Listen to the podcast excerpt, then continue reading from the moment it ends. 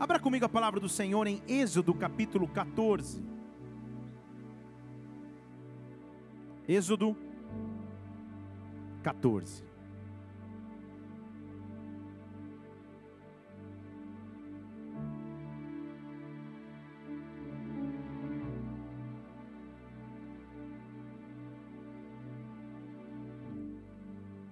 Aleluia.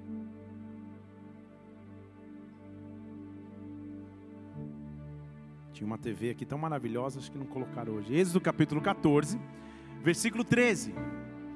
Diz assim: Moisés, porém, disse para o povo: Não temais, estai quietos e vejam o livramento do Senhor que ele hoje vos fará.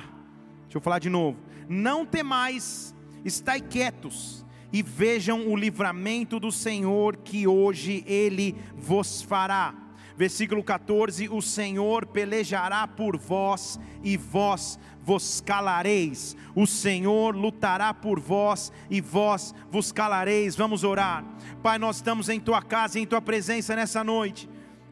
Não há qualquer motivo de estarmos reunidos aqui, senão de adorar a Ti, senão de engrandecermos a Ti, dizemos que só Tu és o centro de nossa vida, de nossa fé, só Tu és a nossa esperança, meu Deus. O que eu quero e que te peço nessa hora é que o Senhor manifeste aqui a tua glória, é que a tua presença venha sobre esta casa, Senhor, que o Senhor dê ordem aos teus anjos ministradores e nós possamos ser imersos em tua presença, Pai neutraliza tudo que seria contrário ao teu mover, ao teu agir, ao teu derramar. E vem nesta casa, Senhor, vem nesta casa, meu Deus, vem sobre nós, Pai, em nome do Senhor Jesus Cristo. Levante uma de suas mãos, Espírito Santo de Deus, fala conosco de forma profunda. O Senhor conhece a realidade de cada um dos teus filhos que aqui está. O Senhor sabe quais são os seus temores, quais são os seus medos, quais são suas dúvidas e angústias. E o que eu te peço nesta noite é: manifesta aqui o teu reino, vem com a tua glória nesta casa, vem sobre nós, Senhor, que o teu reino se manifeste nessa noite, que a tua vontade se estabeleça agora na terra, como é no céu. Nós te adoramos, nós te engrandecemos e nós aplaudimos o teu nome, porque tu és santo porque tu és digno de glória, porque tu és digno de honra. Vem neste lugar, Pai, vem neste lugar, Deus. Aplaudo, aplaudo, aplaudo, aplaudo e adoro. Aleluia, aleluia. Situação um tanto diferente, instrução um pouco específica de Moisés, ou através de Moisés aos filhos de Deus. Fiquem quietos e vejam o livramento do Senhor. Sabe que você pode falar isso para alguém? Fique quieto. Fale para alguém aí, fale como se já tivesse jantado o pastel do Márcio da cantina. Fale, fique quieto. Veja o livramento do Senhor. Será que a gente entendeu o que a Bíblia está dizendo? Qual foi a instrução dada ao povo de Israel nesse exato momento? Fique quieto e veja a ação do Senhor, fique quieto e veja o Senhor interferindo. Isso vai um pouco contrário àquilo que temos vivido nos dias atuais. Sem dúvida, a igreja, para muitas fases e ciclos que nós enfrentamos em nossas vidas, essas fases só acontecem devido à nossa contribuição. Você estuda e se prepara para uma prova e por isso vai bem na prova e passa nessa prova.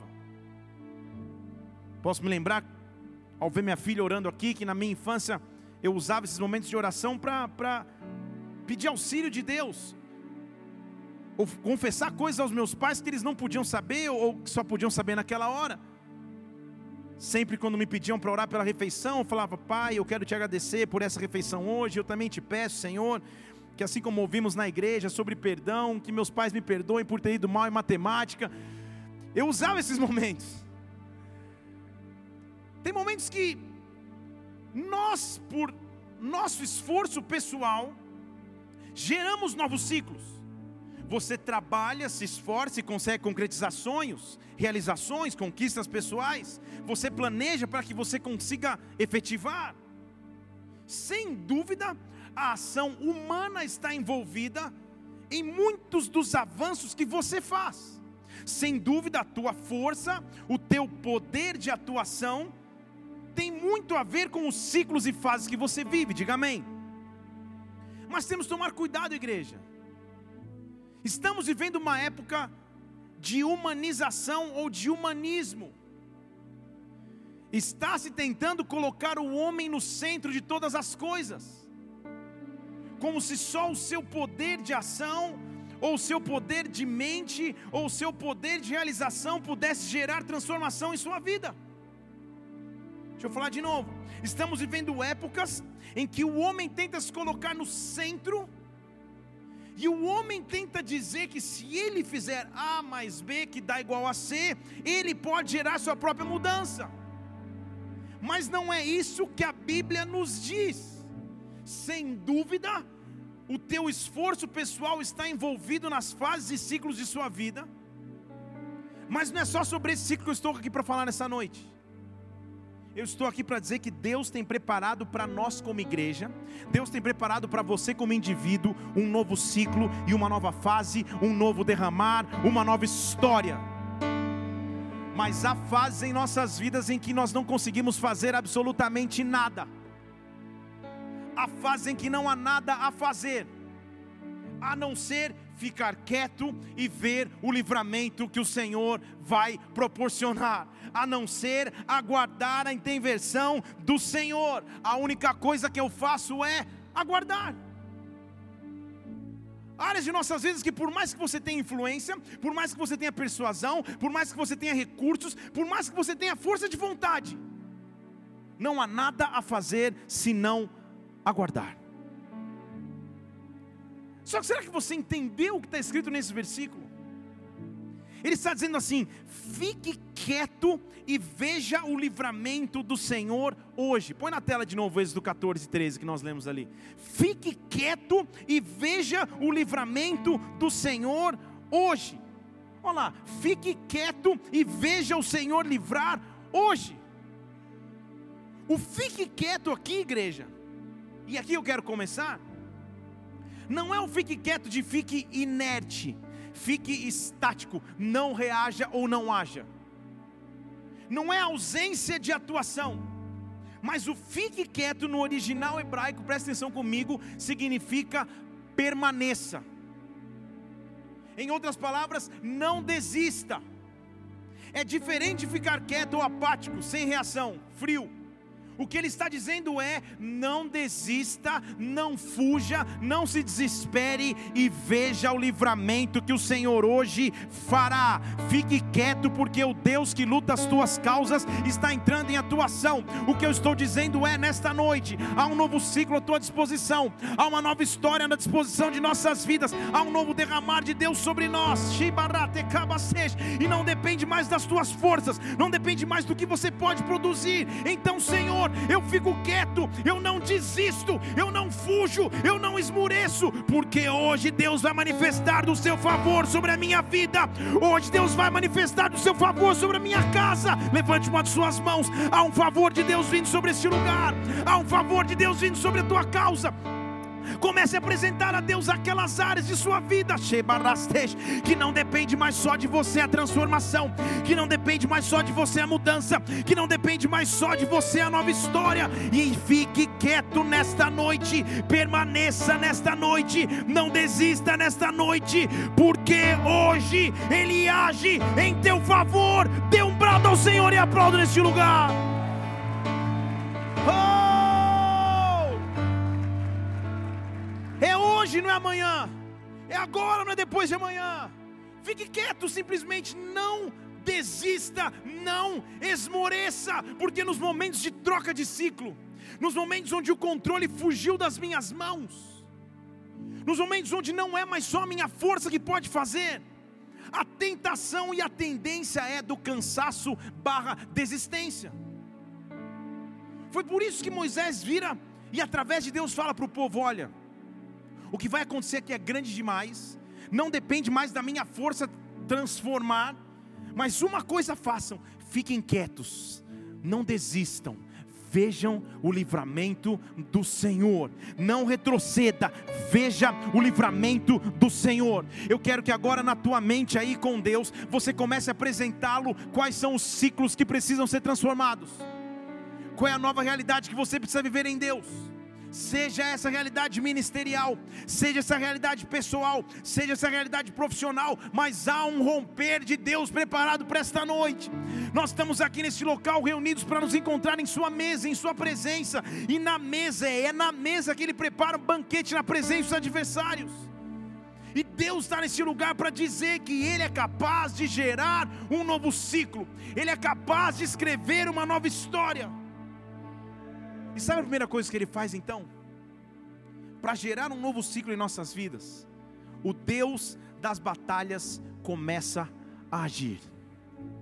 Deixa eu falar de novo para alguém dizer amém. O Deus das batalhas começa a agir quando eu entro numa guerra e numa batalha, quando eu entro num tempo de transição em minha vida, onde já não se depende mais somente das minhas forças ou do meu poder, eu tenho que crer no que está escrito em 2 Crônicas capítulo 20.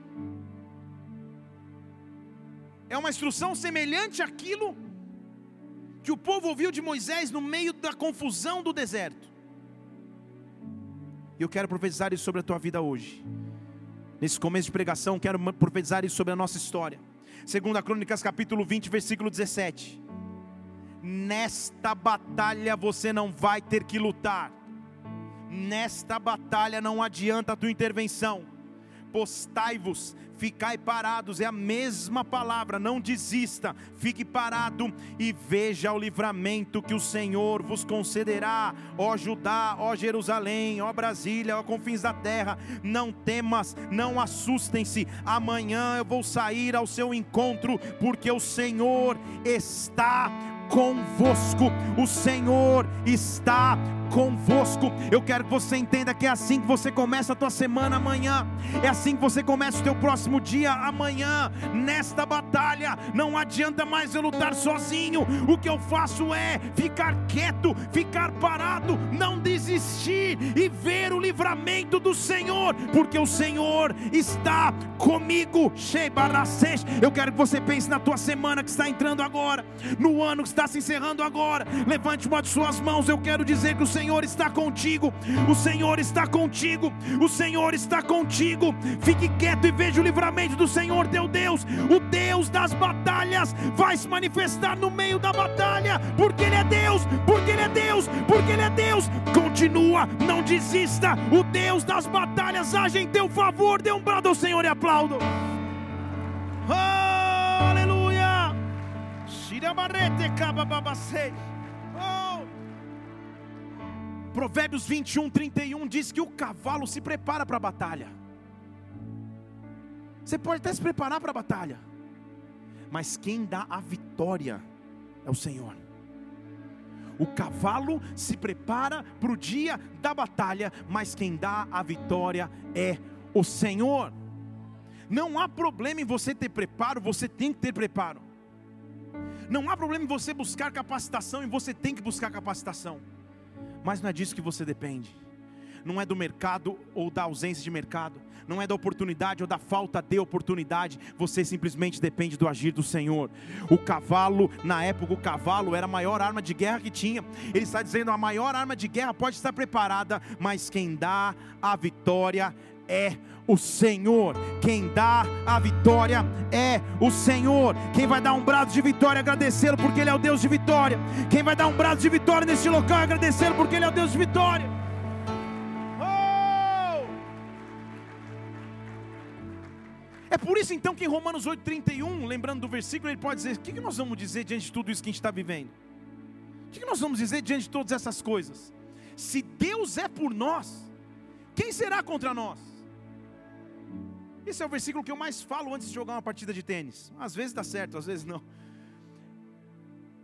Se Deus é por nós, se Ele luta comigo, quem será contra nós? Se Ele nem mesmo poupou o seu próprio filho, versículo 32, mas o entregou por todos nós, como também Ele não nos dará todas as coisas? A batalha pertence ao Senhor. Você precisa ouvir isso aqui nessa noite. A batalha pertence ao Senhor. Deixe Deus assumir o controle da sua batalha. Deixe Deus assumir o controle das tuas lutas. Deixa Deus abrir as portas que você precisa. Uma coisa é, eu estou te afirmando aqui, um novo ciclo está começando sobre a tua vida. Deus te levou para um tempo de transição para começar um novo ciclo. Feche seus olhos, rompa com o passado rompa com o antigo. Há um novo de Deus sendo derramado. Há um novo de Deus sendo derramado sobre nós. Há um novo de Deus sendo derramado sobre a igreja. Há um novo de Deus sendo derramado sobre o teu ministério. Há um novo de Deus sendo derramado sobre a tua profissão. Há um novo de Deus sendo derramado sobre nós. Fique quieto, permaneça e veja o livramento que hoje Ele te faz. Aplaudam mais uma vez nessa casa. Oh!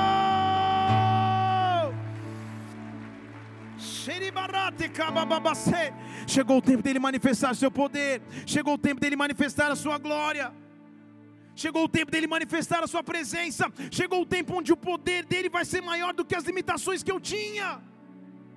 É isso que ele gera nesse novo ciclo. Senhor, quando o controle já não é mais meu, quando o meu poder já não faz mais nada, eu estou no local certo porque enquanto eu podia fazer, enquanto eu podia confiar nas minhas forças naturais, eu estava tranquilo porque eu achava estar no controle. Mas quando a coisa saiu da minha mão, quando a circunstância já não é mais no meu controle, eu só dependo de Ti eu só dependo de ti, eu só dependo de ti, eu só dependo de ti, e porque eu dependo de ti, eu permaneço, e porque eu dependo de ti, eu continuo, e porque eu dependo de ti, eu não esmureço, e porque eu dependo de ti, eu não retrocedo. Porque eu dependo de ti, eu sei que o Senhor vai agir, eu sei que há um romper para acontecer, eu sei que há um novo tempo para ser derramado. O salmista tinha essa consciência, ele sabia, ao fazer analogias com com grandes coisas na terra o poder de Deus. No Salmo 93 ele fala assim: O Senhor reina, o Senhor está vestido de majestade. Ele está falando de uma figura real, de alguém que controla. O Senhor se revestiu e se cingiu de fortaleza. O seu trono, o mundo também estabelecido, de modo que não pode ser abalado mas o seu trono, versículo 2, está firme desde a antiguidade, desde a eternidade o Senhor existe. Senhor, os rios se levantaram, os rios levantaram o seu barulho, os rios, os rios levantaram o seu temor, o seu fragor mais ainda do que o ruído das grandes águas, mais do que as águas estrondosas do mar, poderoso é o Senhor nas alturas. Estão comigo aqui?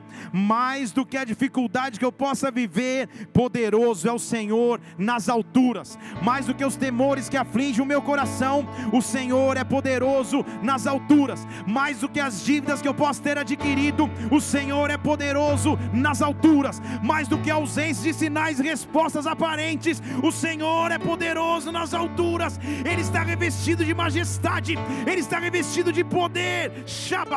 É assim que eu entro nas batalhas da minha vida. Eu entro dizendo: Senhor, chegou a hora, manifesta o teu poder. Chegou a hora, manifesta a tua glória. Chegou a hora, manifesta o teu poder. Levante uma de suas mãos comece a orar a Deus agora. Manifesta o teu poder, Pai. Manifesta o teu poder. Chegou a hora, Pai. Manifesta o teu poder. Chegou a hora, manifesta o teu poder. Chegou a hora, derrama a sua glória. Chegou a hora, manifesta o teu poder. Derrama o teu poder sobre a nossa geração.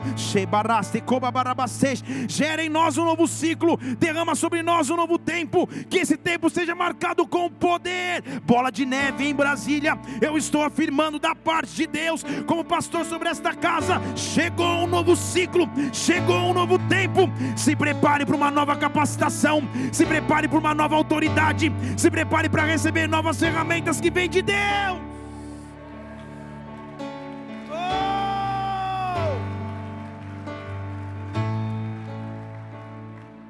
Quando um novo ciclo de Deus se derrama, eu já não sou mais o mesmo.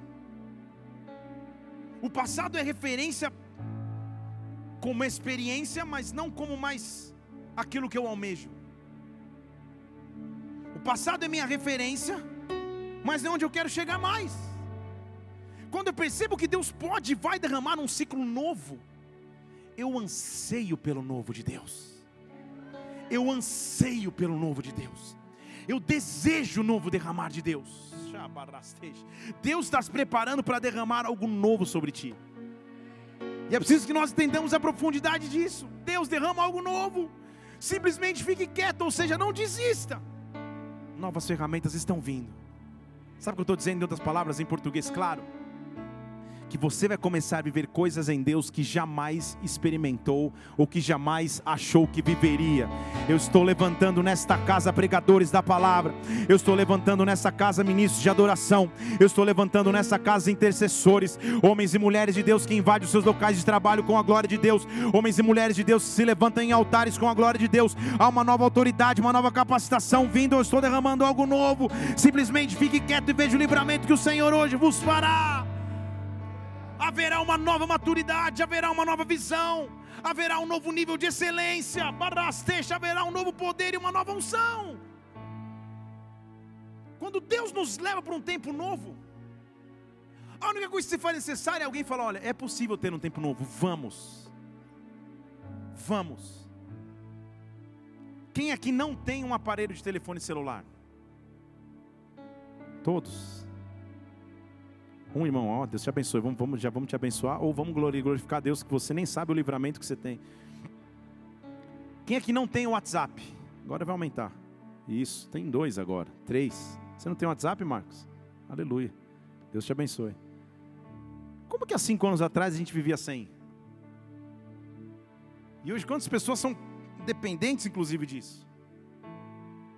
Somente quando o novo surge, é que ao se beneficiar das características do novo, das características que me levam para melhor no novo, é que eu falo, meu Deus, como eu vivia sem. Há 19 anos atrás, a pastora nem me conhecia, mas hoje acho que ela deve dizer, como eu vivia sem? Sim ou não? Nem falou nem sim nem não? Jesus. Depois conversamos, muito bem. Aí, escolhi o exemplo errado, mas quando o novo se derrama, eu começo a experimentar os seus benefícios. Lembre comigo que o maná era um pequeno bolinho que caía lá em cima da grama. E ele tinha gosto de ervas, coentro e mel. Ele era o gosto da terra prometida que um dia o povo entraria. Você entendeu? Deixa eu falar em português aqui. Nesse ciclo novo que Deus está derramando sobre nós nesse novo que Deus está te fazendo entrar. Há novas experiências à tua disposição, há uma nova história à tua disposição.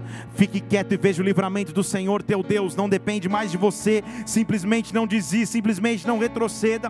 Isaías 43, 19 ele diz: Eu estou fazendo algo novo, eu estou fazendo algo novo, eu faço uma coisa nova, agora já está saindo a luz. Será que porventura você não percebeu? Eu coloco um caminho no deserto, eu coloco rios no meio do ermo, sobre cada área desértica da sua vida, sobre cada área seca de sua vida. Eu quero ministrar agora que o rio de Deus venha, que as águas do Senhor invadam, que a presença de Deus se manifeste. Eu faço uma coisa nova, você ainda não percebeu. Eu estou colocando rios em meio ao teu deserto. Receba o renovo que você precisa em Deus agora. Oh! Não depende de mim. Não é mais a minha força. Não é do jeito que eu tenho que fazer. Não é do jeito que eu esperava que acontecesse. Então Deus vai agir então Deus vai se manifestar. Eu estou vendo da parte de Deus, Deus visitando vidas financeiras aqui. Eu estou vendo Deus visitando casamentos novamente, Deus visitando ministérios novamente. Deus está reacendendo a chama que você tinha para o ministério, porque Ele está colocando um rio no meio do deserto, Ele está colocando um caminho no meio do deserto. Oh! Estou tentando continuar aqui, igreja, para terminar a introdução da palavra. Aleluia. É por isso então que Mateus 9,17 ele fala assim: ó, não dá para colocar vinho novo no recipiente antigo. Não dá. Porque esse recipiente antigo vai arrebentar o recipiente, vai perder o vinho, vai perder o recipiente. Mateus 9,17. Na verdade, se coloca vinho novo em odres novos. se coloca vinho novo em odres novos para que os dois possam se conservar. Então Deus está fazendo é renovando o odre, renovando a estrutura. Sempre que Deus vai derramar algo novo, primeiro Ele reforma a estrutura. Deixa eu falar de novo. Sempre que Deus vai derramar algo novo, primeiro Ele reforma a estrutura. Nós acabamos de enfrentar uma reforma inimaginável na nossa estrutura. Quem, tá, quem, quem era lá do antigo galpão? Você sabe o que eu estou dizendo, né? Deus não habita em templos feitos por mãos humanas, mas quando se reforma espiritualmente é um preparo para o derramar de Deus. Estão comigo? E eu estou dizendo que Deus vai se derramar. Eu estou afirmando que ele já está se derramando. Há um vinho novo vindo. Há um vinho novo que vem sobre o odre novo. Há uma nova porção chegando da parte de Deus sobre nós. Aquilo que você jamais pensou viver. A colheita que você jamais pensou ter. Deus não te colocou nesta fase, nesta época, neste tempo, na história da Tebastej, desta igreja em Brasília à toa. Há um tempo que Deus derrama vinho novo sobre nós. Há uma capacitação nova de Deus vindo sobre ti. O que eu não podia fazer, Ele está fazendo por mim. Receba isso em nome do Senhor Jesus Cristo. Oh! Pode aplaudir se começou.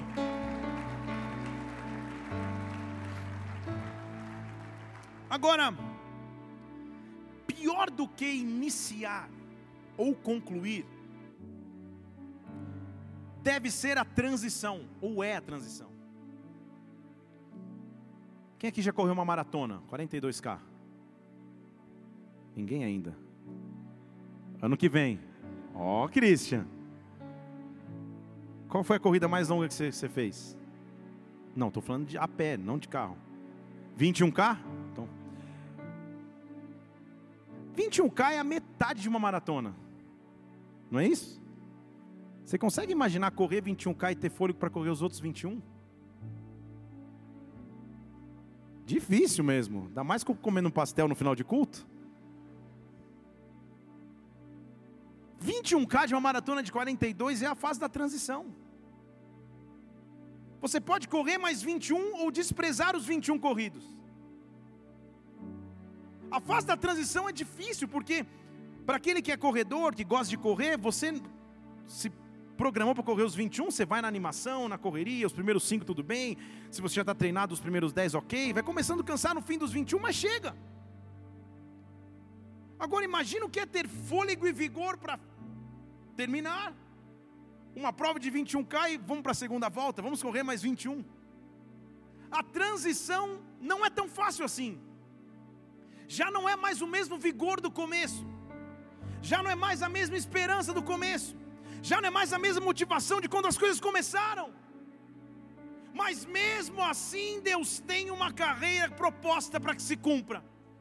E é por isso que o apóstolo Paulo diz: corra olhando somente para o autor e consumador de sua fé.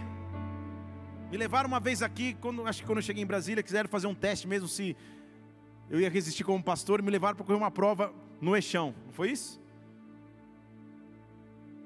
E só Jesus, o Johnny correu junto comigo, ou me empurrou na metade do caminho. E era uma prova de 5K. Que vexame, eu não conseguia correr. Quando eu corri 3,5, comecei a andar. Só que alguma coisa acontece quando lá de longe você vê a linha de chegada. E junto com a linha de chegada, sua família e vários fotógrafos, mesmo morrendo, você corre. Tipo, vou levantar a cabeça como se eu tivesse, nossa, tô, tá tranquilo, estou dominando, estava quase morrendo. Mas quando eu fixo os meus olhos num alvo, eu recebo o renovo que eu preciso. Estão comigo aqui, igreja? Corra olhando para o autor e consumador da sua fé. Eu estou pregando para várias pessoas que estão na fase de transição em Deus. Você já andou 21K, faltam 21 e agora, Senhor, o que eu faço? Ou abandono o que eu já caminhei, eu continuo caminhando, Senhor, mesmo sem perspectiva, mesmo sem tanta esperança. E o que Deus está dizendo nessa noite é: receba ânimo, vigor, não como aquele que corre para um perigo humano, mas como aquele que corre buscando o autor e consumador da fé, um galardão eterno. Deus está aqui nessa noite derramando um novo ciclo, uma unção para continuar não para retroceder. Permaneça, não desista. Veja o livramento que o Senhor Deus hoje vos fará. Rabacês, oh, quando um novo ciclo se manifesta, e é aí que eu quero começar a pregar, na verdade. O que era morte se transforma em vida. E foi para isso que Deus te trouxe aqui hoje. Para aquilo que era morte se transformar em vida. Deixa eu dizer de, de maneira mais específica. Todo sentimento de tristeza, todo sentimento de desânimo, toda angústia que te afligia, toda depressão que te perseguia, toda esterilidade, toda improdutividade, toda falta de vida, toda falta de esperança, tudo que era morte nesta noite, há um mover da parte de Deus neste lugar, algo maior do que eu posso controlar com a mente humana, algo maior do que eu posso controlar com minha alma humana, há um mover de vida aqui, há um mover de vida aqui, há um mover de esperança aqui, tudo que era morte, tudo que levava à morte, tudo que levava à desconstrução, nesta noite, que a vida de Deus comece a manifestar, que a vida de Deus comece a se manifestar. Ele está transformando o que era morte em vida. Há uma, pode aplaudir o Senhor, você começou e aplauda o Senhor mesmo. Agora, como eu sei que Ele é capaz de fazer isso? Em Salmo capítulo 30, versículo 11, Ele mostra que é o poder dele, não meu, mas dele. Tornaste no original, transformaste, trocaste, tornaste o meu pranto em alegria. Tiraste o meu silício, depois você põe no Google para ver o que é silício. Tiraste o meu luto e me vestiste de alegria. Estão comigo aqui ou não? Transformaste o meu choro em alegria, tiraste o meu luto e me cingiste de alegria para que a minha alma te cante louvores e não se cale mais. Senhor, Deus meu, eu te louvarei para sempre. Senhor, meu Deus, eu te louvarei para sempre. Olha o versículo 12, ele está dizendo: para que a minha alma não se cale. Então quer dizer que o pranto e que o luto calam a alma e Ele tira o luto, Ele tira o pranto e coloca alegria e coloca regozijo, para que a minha alma não se cale mais, para que a minha alma não me conduza mais, para que os meus temores e medos não dominem mais a minha vida. Transforma o meu pranto em alegria.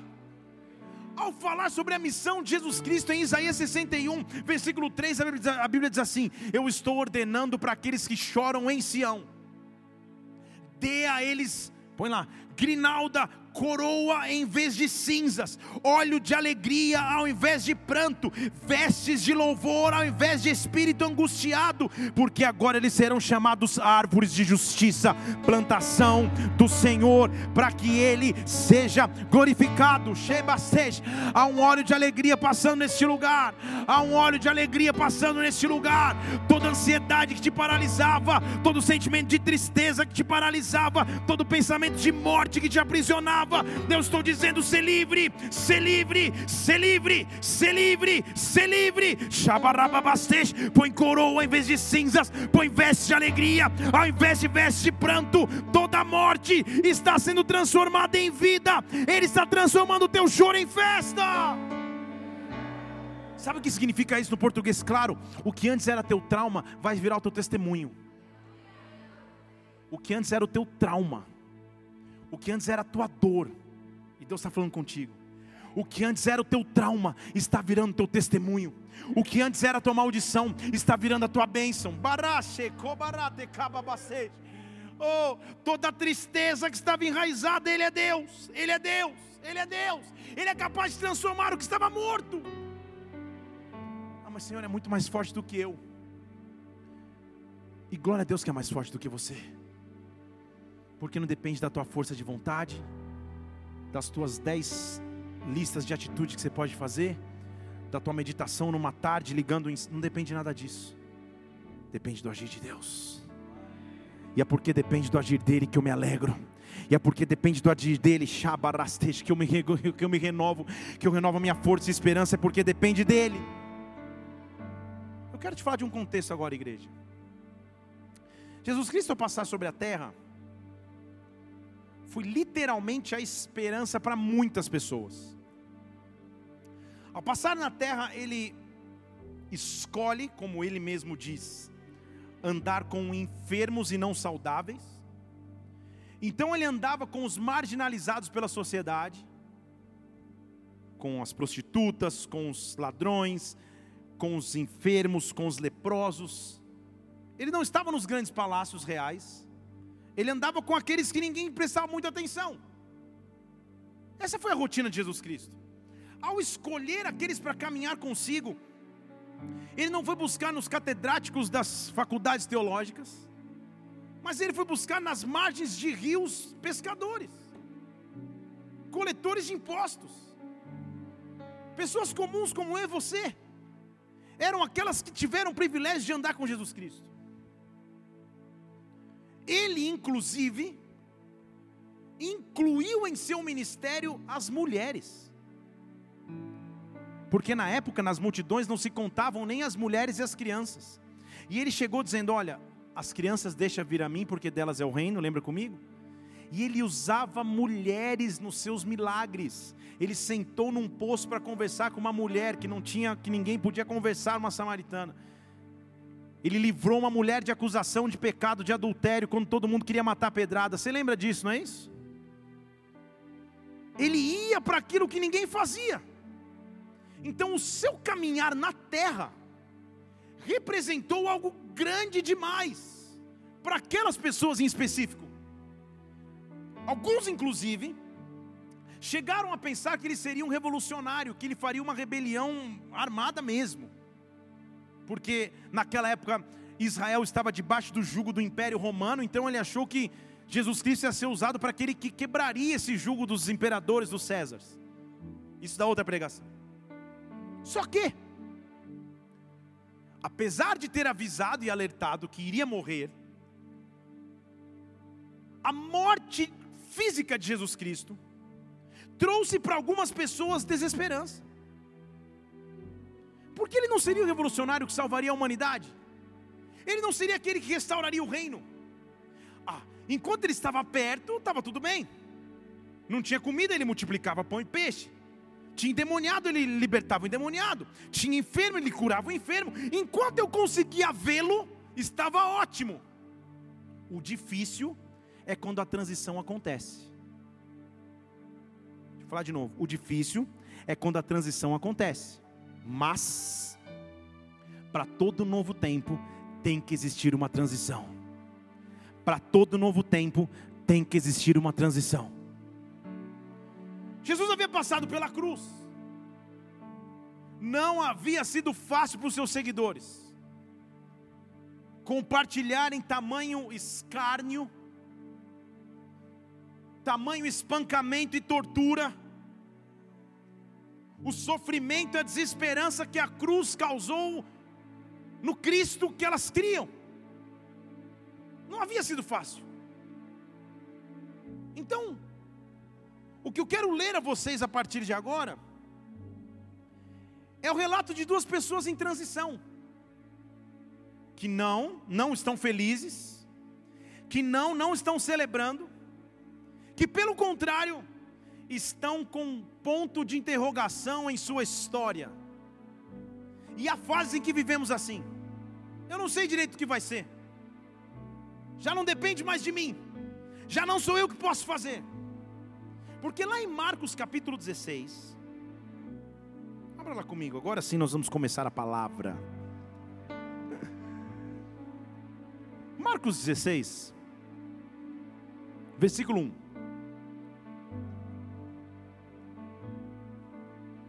Já te contei o contexto do texto: Jesus Cristo está morto, passou pela cruz e na hora de morrer, ou na hora depois de morto, o colocam num túmulo de um rapaz chamado José de Arimateia, e ali nesse túmulo ele está.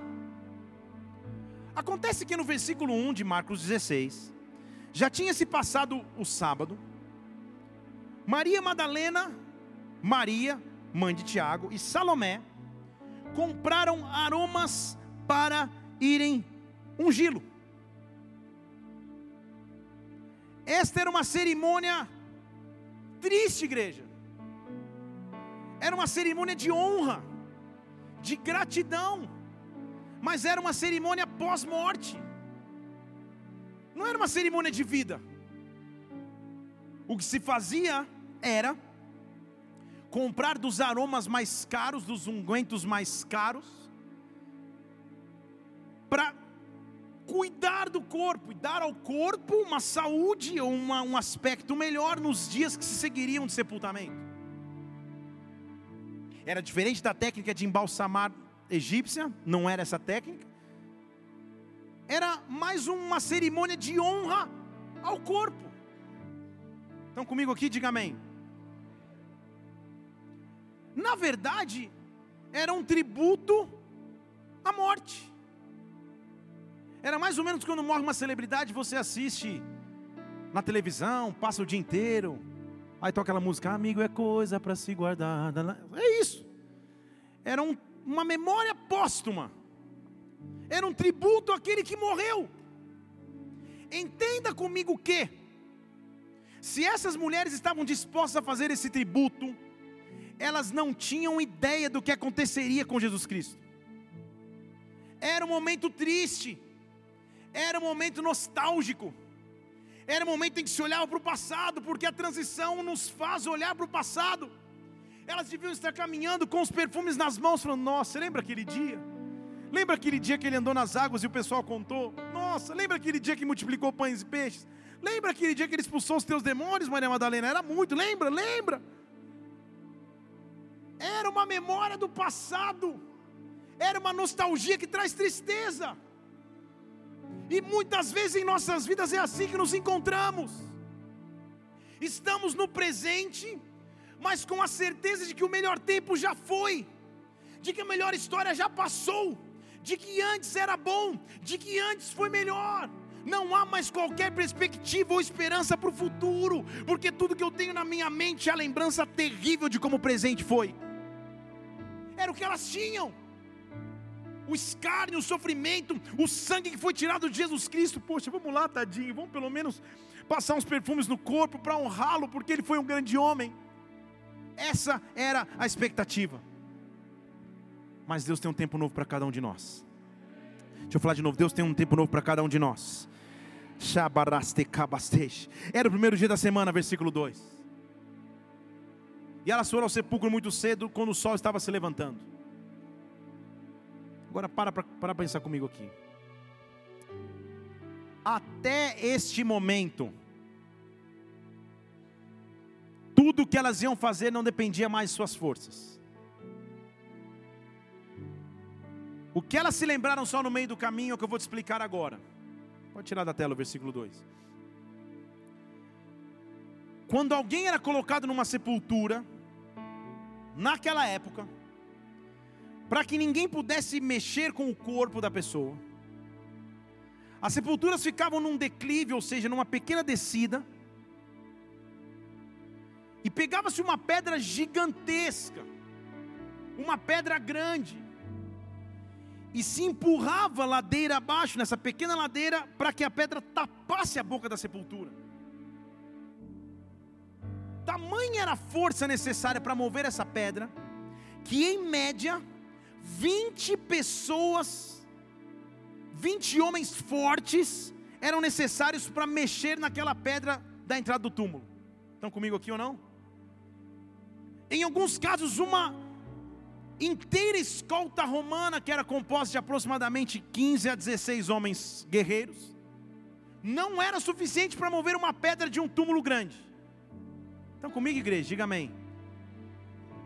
Eu estou falando de duas mulheres que estão vindo ungir o corpo de Jesus. E como mulheres precavidas e prevenidas, no caminho, elas lembram. Versículo 3, uma vira para o outro e fala: Ah, e agora? Esquecemos um detalhe. Quem vai remover a pedra do sepulcro?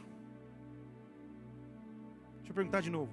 Quem vai remover a pedra da porta do sepulcro? Chabarete cabaçous quando não depende mais da minha força, quando não depende mais da minha atuação, quando não sou eu que posso fazer, Quem vai remover a pedra? Quem vai remover a pedra? Eram três mulheres frágeis com uma intenção no coração: eu preciso honrar o passado do meu Senhor, mas eu tenho um impedimento gigantesco. Quem vai mexer a pedra? Salmo 121 diz assim: Eu elevo os meus olhos para os montes, de onde me virá o socorro? Eu elevo os meus olhos para os montes, de onde me virá o socorro? Eu elevo os meus olhos para os montes, de onde me virá o socorro? Você olha a tua vida no dia de amanhã, você olha a tua atual circunstância no agora. E a pergunta que você tem é: eu levo os meus olhos para os montes, de onde me virá o socorro? Quem vai mexer a pedra? O meu socorro vem do Senhor, que fez os céus e a terra. O meu socorro vem do meu Deus, que fez o céu e que fez a terra. Quem vai remexer na pedra? Quem vai ter autoridade para entrar no local de morte? Oh, quem? Era a pergunta das três. Pô, fizemos todo o plano certinho, estamos tristes porque ele morreu, mas pelo menos vamos honrá-lo pós-morte, mas esquecemos de um detalhe importante. Não há 16 homens ou 20 homens disponíveis para empurrar essa pedra. Quem vai mexer na pedra? Versículo 4. Marcos 16. Mas, são três mulheres, igreja, igreja, são três mulheres mas levantando os olhos, notaram que a pedra, e ele faz uma observação, que era muito grande, não é uma pedrinha, notaram que a pedra, que era muito grande já estava removida. Notaram que a pedra que era muito grande já estava removida. Quando Deus decide inaugurar um novo ciclo, não importa quem, mas alguém remove a pedra. Ele dá ordem aos teus anjos ao meu respeito. Ele dá ordem aos teus anjos ao teu respeito. E eu estou dizendo na tua vida, alguém já removeu a pedra, alguém já tirou a impossibilidade, alguém já invadiu o lugar de morte, alguém começou começou um novo ciclo. A pedra foi movida, a pedra foi movida. Dê um brado ao Senhor e aplauda neste lugar e adore. Alguém já mudou a pedra. Oh! Igreja, se você for na Índia, deve existir lá em algum lugar, porque eu nunca fui. O local que se diz aqui jaz Mahatma Gandhi nasceu dia X, X do ano tal e morreu dia X, X do ano tal. Se você for ao Vaticano, todas as lápides lá vai estar dizendo aqui nasceu dia tal o João X e aqui morreu João X, aqui ele está enterrado. Estão comigo aqui? Sabe o que acontece se você for para Jerusalém? No jardim do túmulo só tem uma portinha lá num, lugar de pedra que eles dizem seu túmulo. Mas lá não tem lápide. Lá só tem uma placa que diz: Ele não está mais aqui. Ele não está mais aqui. Ele não está mais aqui. Ele não está mais aqui. Oh, ele não está mais aqui. Ele não está mais aqui.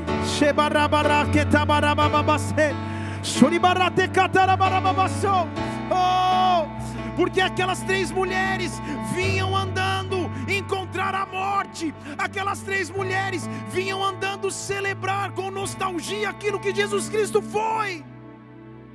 Mas quando alguém mexeu na pedra, quando alguém mais forte do que elas começou um novo tempo, versículo 5 diz: elas entraram no sepulcro, e ao invés de encontrarem morte, elas viram um moço sentado à direita vestindo um alvo manto, e ficaram com medo, porque elas não estavam esperando o que ia acontecer. Ele, porém, lhes disse: Não tenham medo, vocês estão procurando Jesus que foi crucificado, mas ele ressuscitou, ele não está mais aqui. Vocês vieram buscando o passado, mas eu estou oferecendo o futuro. Vocês vieram buscando a morte, mas eu estou oferecendo vida. Agora entenda comigo. Quantas pessoas eram lá? Três. E três o quê? mulheres. Até nisso Deus é sábio, porque se fosse homem, tinha ficado ali a história, ninguém tinha contado para ninguém. Como era mulher, ela saiu contando para todo mundo. Até na estratégia de divulgação, Deus sabe o que faz. É brincadeira, não há base nisso, mas são três mulheres, igreja. Não tinha Instagram, não tinha YouTube, mas elas, ó, uh! Se era três caras, oh, que legal, hein? Glória a Deus, cada um ia para casa, acabou. Mas eram três mulheres, elas saíram contando para todo mundo. Manda anunciar que o tempo de morte acabou manda anunciar que o tempo de sofrimento acabou. Um dia eu o vi na cruz sofrendo por mim, mas o mesmo Senhor que eu vi na cruz já não está mais no lugar de morte, já não está mais no lugar da aflição. Vai, vai, porque anuncia que um novo tempo começou. Agora dá para terminar a pregação aqui, igreja? Não, aleluia, mas eu vou, só um pedacinho. quando o novo ciclo começa, esse novo ciclo tem uma característica. E a característica é perdão e reconstrução. Não importa o que aconteceu até então, mas a nova característica é perdão e reconstrução. Não importa o que disseram, o quanto te amaldiçoaram, quando ele inicia um novo ciclo, agora é tempo de reconstrução. Estão comigo aqui para a gente falar a última parte da revelação desse, desse versículo, desse texto? A teologia nos leva a acreditar que o Evangelho de Marcos foi redigido, escrito por João Marcos, Marcos. Mas muito provavelmente ele foi ditado pelo apóstolo Pedro, que não tinha cultura necessária e suficiente para escrever mas ele foi o narrador das histórias. Estão comigo aqui ou não? Agora, você lembra comigo que antes de Jesus Cristo morrer, o que aconteceu com Pedro? Você lembra? Antes dele enfrentar a cruz, ele falou: Não, jamais você enfrentará a cruz. Jesus falou: Você não sabe de nada, Pedro. Antes do galo cantar, você vai me negar. Ele falou: Jamais. E ele realmente nega, lembra? Ele está lá no pátio, e a pessoa vem falar, você fala igual ele. Não, não, John não, John não conosco. Começou a disfarçar. Lembra disso? E ele nega três vezes e o galo canta. E aí Jesus ressuscita. E o novo ciclo vai começar. E aí eu vou ler para você o capítulo 16, versículo 7. O anjo fala: Eu ressuscitei. Ele ressuscitou, mas faz o seguinte: vá, presta atenção, vá e avisa os seus discípulos e a Pedro. Não entendi, Pedro não era discípulo? Estão aqui, igreja? Vá, avisa os seus discípulos e avisa a Pedro. Isso me leva a entender que Pedro já não estava mais no convívio dos discípulos. Porque ele estava com o seu peso de culpa, com acusação por ter errado debaixo dos seus ombros. Ele já não se achava digno de ser chamado discípulo, mas quando Jesus Cristo ressuscita, o anjo diz: avisa os discípulos, mas manda avisar especificamente a Pedro que não importa o que aconteceu lá atrás, eu ainda tenho planos, eu ainda tenho objetivo, eu ainda tenho propósitos. Pedro não sabe, mas ele vai se levantar para pregar no Pentecostes Pentecostes e três mil pessoas vão ser salvas. Pedro ainda não sabe, mas eu usarei com grande glória e poder.